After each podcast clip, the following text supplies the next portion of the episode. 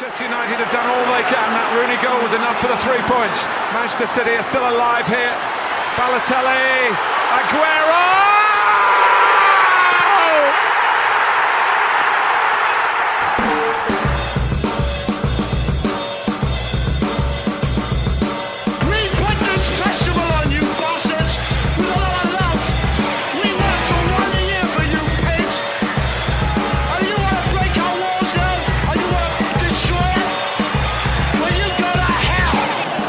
Here's Hughes again. And here's Giggs over the goalkeeper. Cantona!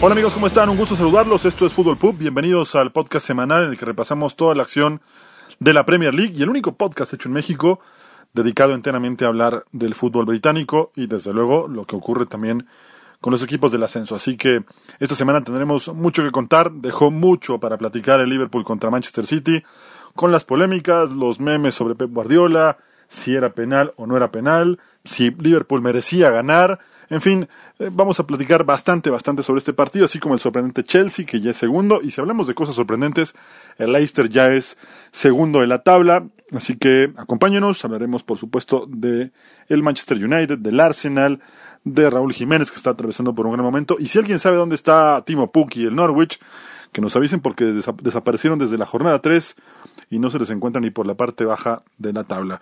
Así comenzamos este Fútbol Pub con lo mejor de la jornada número 12.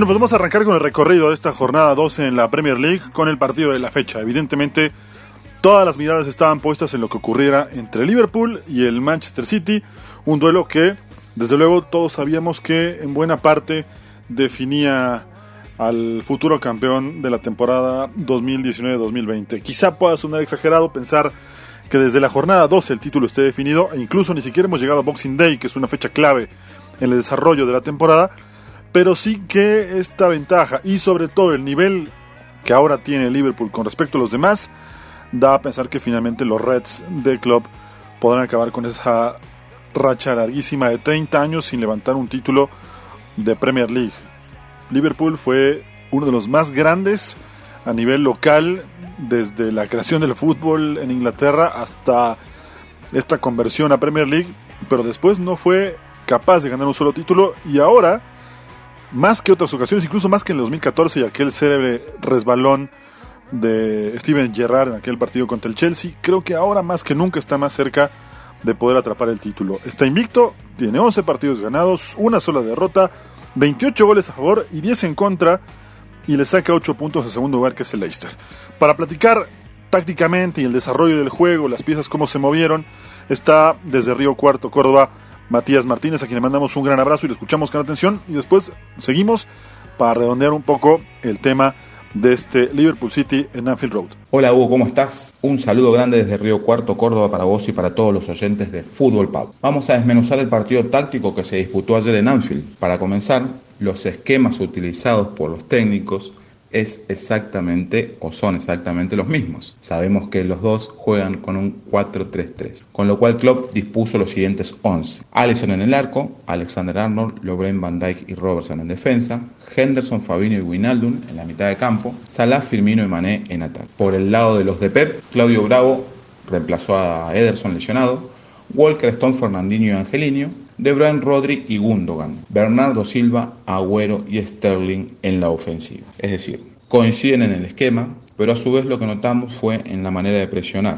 Tienen las mismas características. Sterling se paró sobre Alexander Arnold, Agüero sobre Lovren, De Bruyne sobre Van Dijk y Bernardo Silva sobre Robertson. En el área del frente pasó lo mismo. Mane sobre Walker, Firmino sobre Stone, Salah con Fernandinho y Henderson tomaba a Angelino. Ambos equipos siempre intentan salir jugando por abajo sin saltear líneas, con lo cual la presión en la zona alta de cada equipo iba a ser mucha. ¿Cuál fue la diferencia entre ambos equipos? Desde mi punto de vista, las transiciones que realiza Liverpool son mucho más rápidas que realiza el Manchester City. Cuando pasa de defensa a ataque, quedó de manifiesto en el segundo gol que la velocidad que imprime a la hora de atacar deja mal parada a la defensa. No por posición de los jugadores, comienza sobre el sector derecho el ataque de Liverpool en el segundo gol, pasa en un cambio de frente a Robertson, quien realiza unos metros, conecta un centro hacia el área del Manchester. Fernandinho calcula mal, no puede cerrar el balón y Angelino no toma la marca, con lo cual Salah ingresa, cabecea cómodo y marca el 2 a 0. Esa jugada muy característica del equipo de club, pero la salida desde abajo hasta el gol fue realmente muy, muy rápido. Esa es fundamentalmente la primera diferencia que notamos. Vamos a lo segundo, que es lo relevante. En el minuto 60, Milner ingresa por eh, Henderson. Este cambio es pieza por pieza, es decir, no se modifica el esquema. Por el lado del City, 10 minutos después, al minuto 70, Gabriel Jesús ingresa por Agüero. Lo mismo para Pep Guardiola. Es decir, no se modificó el esquema, fue 9 por 9. Ahora, en el minuto 78 ingresa Chamberlain por Firmino, con lo cual ahí sí se ve la primera modificación en el equipo de Klopp. Pasa de un 4-3-3 a un 4-4-2. El medio campo queda formado de la siguiente manera. Chamberlain por derecha, Fabinho, Wijnaldum y Milner por la izquierda. Salah y Mané arriba en la ofensiva. Pero no solamente eso. En el minuto 86, Gómez ingresa por Salán. Nuevamente se vuelve a modificar el esquema táctico, es decir, el 4-4-2 pasó al 4-5-1 con Gómez, Lobren, Van Dijk y Robertson en defensa, Alexander Arnold, Chamberlain, Fabinho, Wijnaldum y Milner en el medio campo y Mané como única referencia de ataque. Es decir, Klopp tuvo que cambiar el equipo, el esquema táctico lo hizo, sin importarle que lo tilden de defensivo o de que cuide el resultado cuestión que vemos inteligente por parte de él. Finalizado el partido, es fácil decirlo, pero en el momento hay que tomar esa decisión y él lo hace sin ningún tipo de inconveniente. Aquí está la principal diferencia que hubo entre un equipo y otro. Un equipo modificó su esquema a pesar del resultado para tomar precaución. Lo del City fue un poco más tranquilo a la hora del ataque. No fue el equipo que viene siendo siempre. Gundogan no tuvo un buen partido. Bernardo Silva, más allá de que marcó el gol, fue uno de los grandes ausentes. Sterling siempre con su velocidad en búsqueda de Agüero, que ha tenido dos también.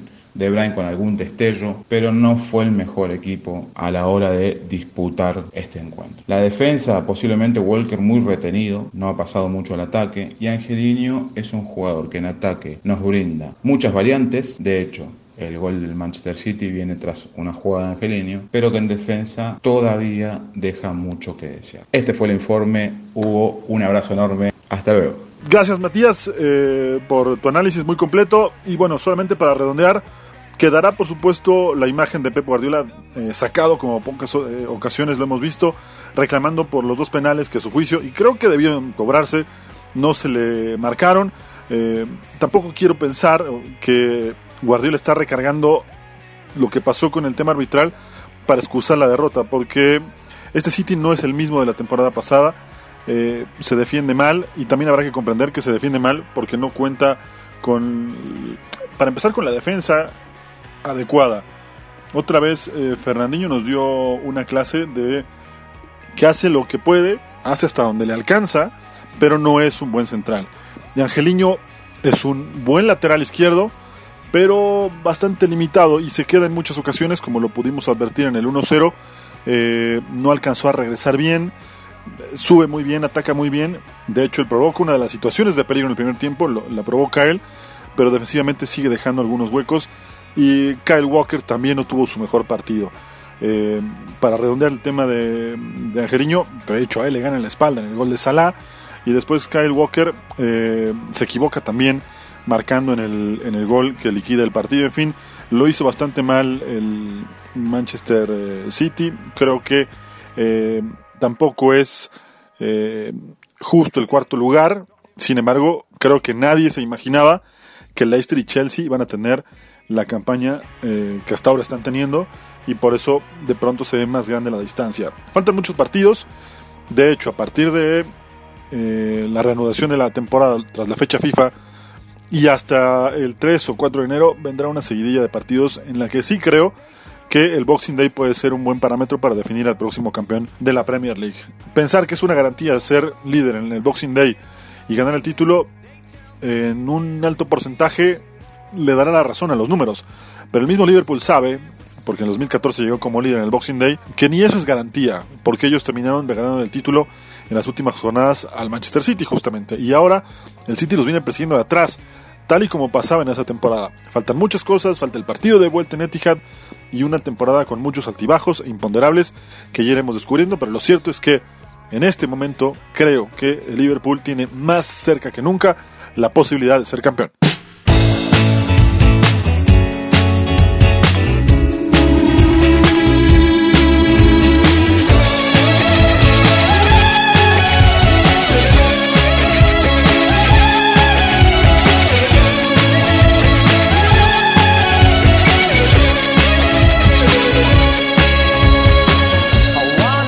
Hablemos ahora del Leicester, este equipo que realmente lo está haciendo muy bien. Desde hace algunas semanas hemos venido señalando que eh, con el plantel que tiene eh, está sacando realmente grandes resultados y la temporada poco a poco le sigue dando la, razón en cuanto a funcionamiento, en cuanto a resultados, en cuanto a estado de forma de varios jugadores eh, y con una Brendan Rodgers que busca revancha de la buena en la Premier League tras su exitoso paso por el Celtic. Tenía un partido importante contra el Arsenal, quien no viene haciendo las cosas nada bien, es la verdad, y lo sacó con mucha solvencia. Le ganó 2 por 0 a los Gunners con una muy buena actuación otra vez de James Madison, Tillemans y por supuesto también destacar el trabajo de Soyuncu y desde luego de Ndidi, que Ndidi por cierto estuvo cerca de hacer un golazo el fin de semana tras estrellar el balón en el poste. La verdad es que es un equipo muy completo, Bardi hizo el 1-0 al minuto 68 y al 75 James Madison en una muy buena anotación en la que exhibió las carencias defensivas de un equipo como el Arsenal que sigue sin encontrarse. David Luis llegó como la solución y el equipo del Arsenal en este momento no es ni cerca una de las mejores defensas del campeonato. De hecho está promediando eh, la mitad de la tabla en ese rubro. Tiene 17 goles en contra, uno más de los que hizo la mejor defensa del campeonato es justamente la de Leicester, que tiene ocho tantos en contra, y detrás de ellos está el Sheffield, que tiene apenas nueve en contra, por lo cual, evidentemente, David Luis, lejos de ser una solución, se ha convertido en un problema.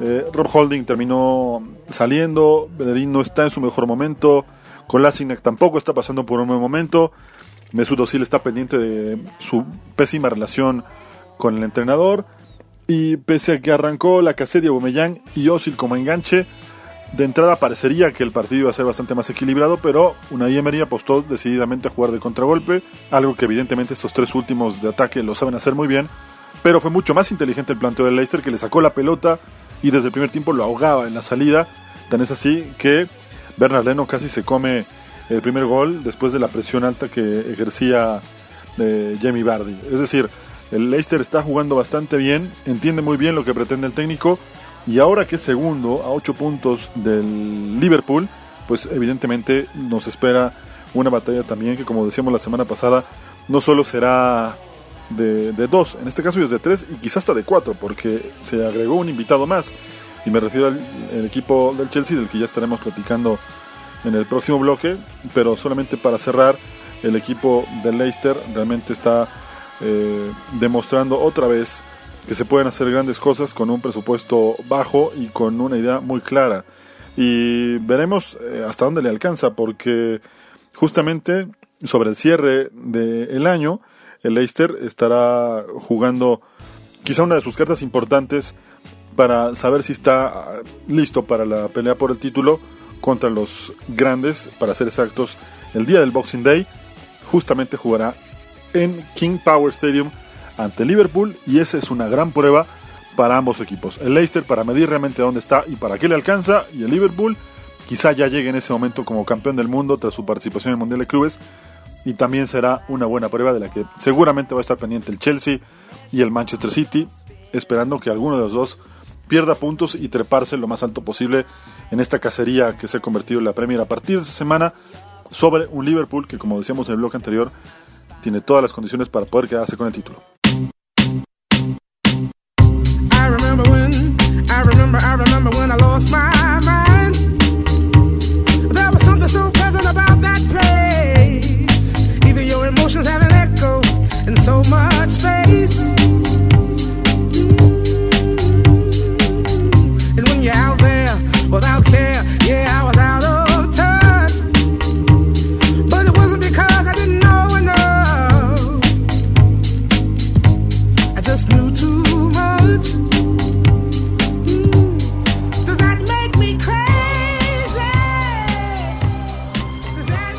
Pues la jornada arrancó, la jornada del sábado, porque en realidad arrancó desde el viernes con el triunfo del Watford sobre el Norwich.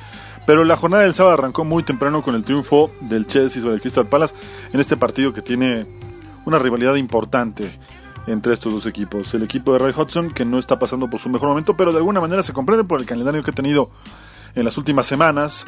Eh, se topó con los pesos pesados del, del torneo y los resultados demuestran que está para permanecer en primera división, pero no todavía para competir con los equipos de más bagaje, de más peso. Y se topó a un Chelsea que lo está haciendo bastante bien, que además tiene grandes jugadores que están atravesando por gran momento y que lo mejor de esto es que desde el banco de los suplentes, Frank Lampard los está haciendo jugar bien y está haciendo que luzcan con el planteo que ofrece semana a semana.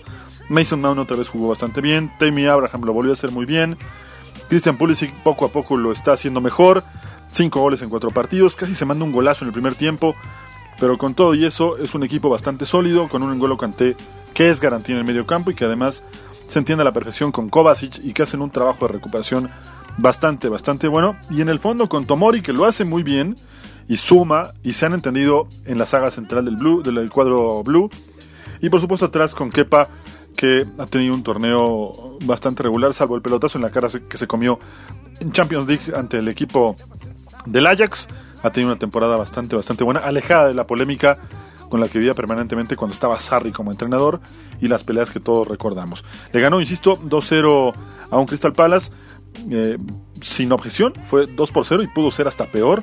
Un equipo del Chelsea que ahora está, gracias a las combinaciones de resultados, en tercer lugar. En realidad, eh, con los mismos puntos que Leicester, pero la diferencia de goles favorece al cuadro del Zorro y por eso los Blues están como el mejor tercero de la tabla, mientras que el Crystal Palace tiene apenas 12 unidades. El equipo del Chelsea, repito, lo ha hecho tan bien que quizá ni ellos mismos esperarían que se hablara tanto de ellos, tomando en cuenta que Frank Lampard llegó a un lugar que conoce muy bien, pero que también sabía que contaba con un plantel joven que no se podía reforzar por esta sanción que pesa sobre ellos y que la temporada literalmente iba a ser algo transitoria de reconstrucción, de ver lo mejor que podían hacer en beneficio del equipo y saber hasta dónde les alcanzaba. Si están para pelear el título, la respuesta en este momento es no, no al menos esta temporada. Si están para competir, han demostrado que sí, que lo están haciendo bastante bien. Pueden llegar más lejos, esa es la incógnita a la que ellos mismos eh, se estarán dando cuenta en los próximos días. El próximo partido del Chelsea es un partido duro, difícil, contra el Manchester City eh, justamente que viene de perder con Liverpool y que no querrá eh, comerse otra derrota y mucho menos comerse otra derrota en casa, casa como ya le pasó como hace unas semanas con, con el Watford. Así que primer partido importante para el Chelsea de estos jugadores de los cuales se hablaba poco, había buenas expectativas, pero que su límite eh, no, no, lo han encontrado aún. Sin embargo, su calidad sí que la han mostrado y lo han hecho hasta ahora bastante bien.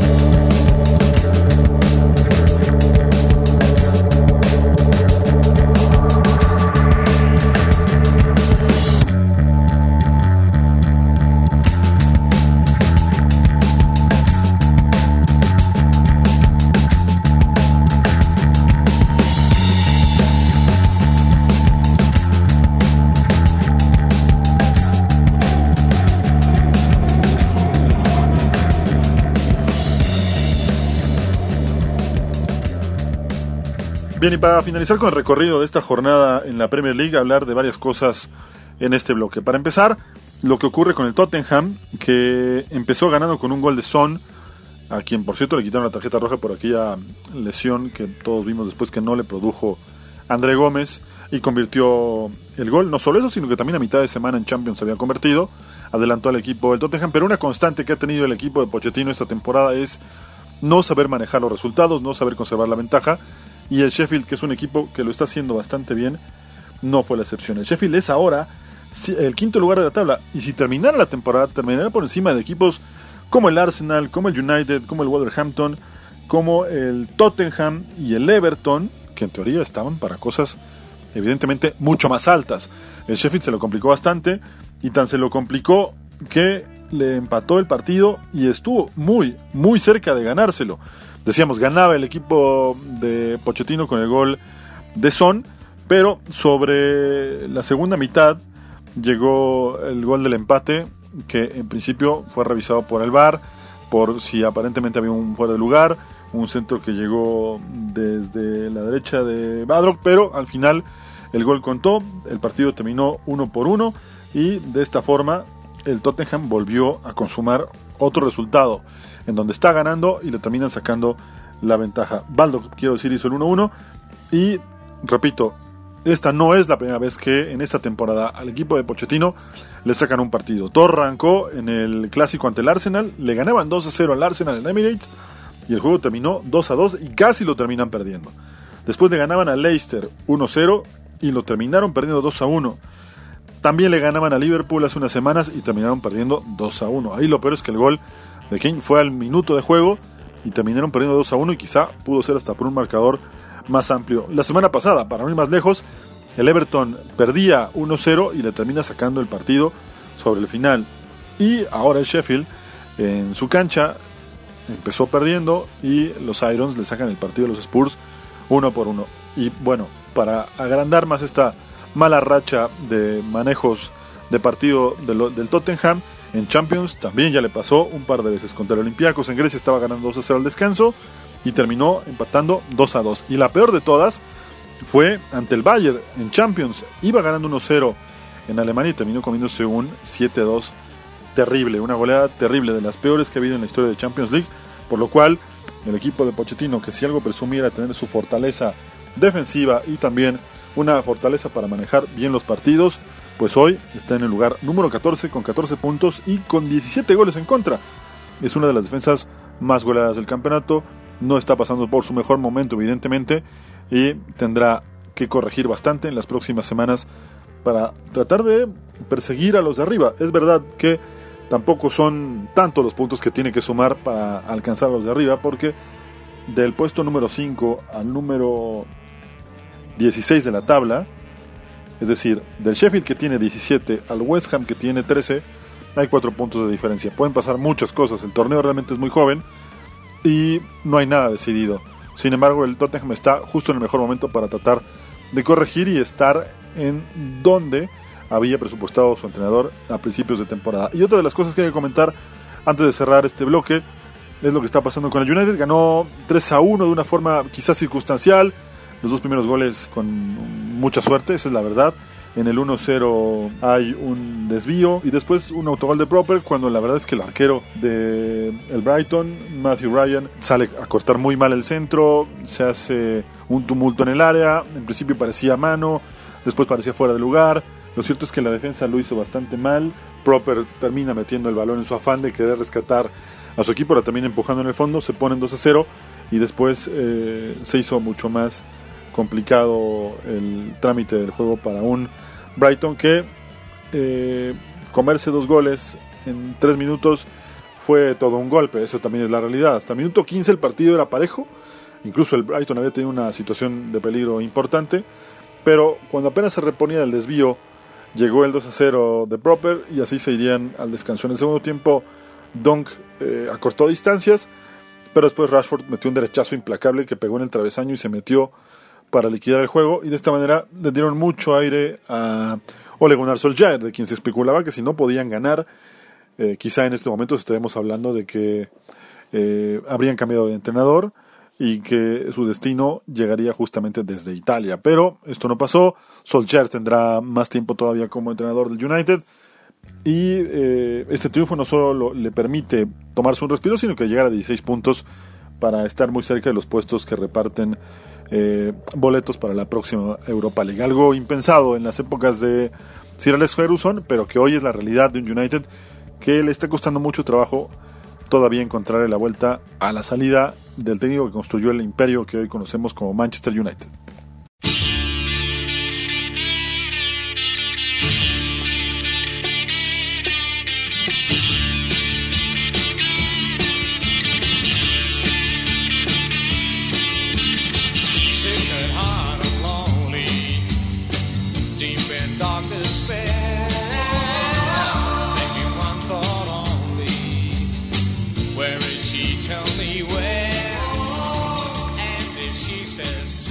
Bien, y para finalizar, solamente un par de temas. Rápido lo que está ocurriendo en el Skybet Championship, en donde el West Brom se consolida como líder con 33 puntos tras eh, derrotar al conjunto del Hull 1 por 0. Pero lo sigue persiguiendo también muy de cerca el Leeds, que derrotó al Blackburn eh, dos goles por uno en un partido apretado, pero que gracias a los goles de Bamford eh, pudo solventar y llegar a los 31 puntos. la tabla está realmente muy, muy pareja. Con 33 está el conjunto del West Brom, con 31 tiene el Preston Northern, que también ganó, y el Leeds, con 29 Swansea, Nottingham Forest, que le ganó el clásico al Derby 1-0, llegó a 28 puntos, 28 también tiene el Bristol, y el Fulham se quedó con 26 unidades, en la parte baja de la tabla está eh, Middlesbrough, que si no corrige rápido, va a terminar jugando en la League One la próxima temporada. Stoke City, que también va camino al descenso, y el Barnsley que tiene nueve unidades en esto que ha sido la jornada ya 16 y que por supuesto ofrece también eh, un descanso al venirse la fecha fija en la que Inglaterra estará buscando su calificación a la próxima Euro. Y en la que Gareth Southgate ha decidido eh, hacer algunas novedades en esta lista, tomando en cuenta que tendrá que enfrentarse a Montenegro y Kosovo. Pues Inglaterra eh, llamó a 27 jugadores, manteniendo evidentemente a la base, ha convocado Southgate, pero eh, Alex Oxley Chamberlain, James Madison, Hudson Odoi y Tomori parecen mientras que Mason Mount eh, también conserva su lugar en la plantilla. No se puede decir lo mismo de, de Kyle Walker o Dele Ali, que están ausentes de esta convocatoria para los partidos ya mencionados y en donde seguramente con un triunfo tendrá el equipo de Inglaterra para poder eh, meterse de una vez por todas a la próxima Eurocopa. Desde luego tendremos durante los próximos días un una especie de fútbol extra, hablando rápido sobre el resultado, el próximo resultado de la selección de Inglaterra, para analizar un poco qué pasó y ver en dónde está parado de cara a la próxima Eurocopa, de la cual está muy muy cerca y tres puntos le bastan para poder meterse en este torneo que se jugará el próximo verano. Por ahora ha sido todo en Fútbol Pub, nos escuchamos eh, durante la semana en cualquiera de nuestros, nuestras plataformas, así que nos escuchamos la próxima semana con todo lo que esté pasando en el fútbol inglés.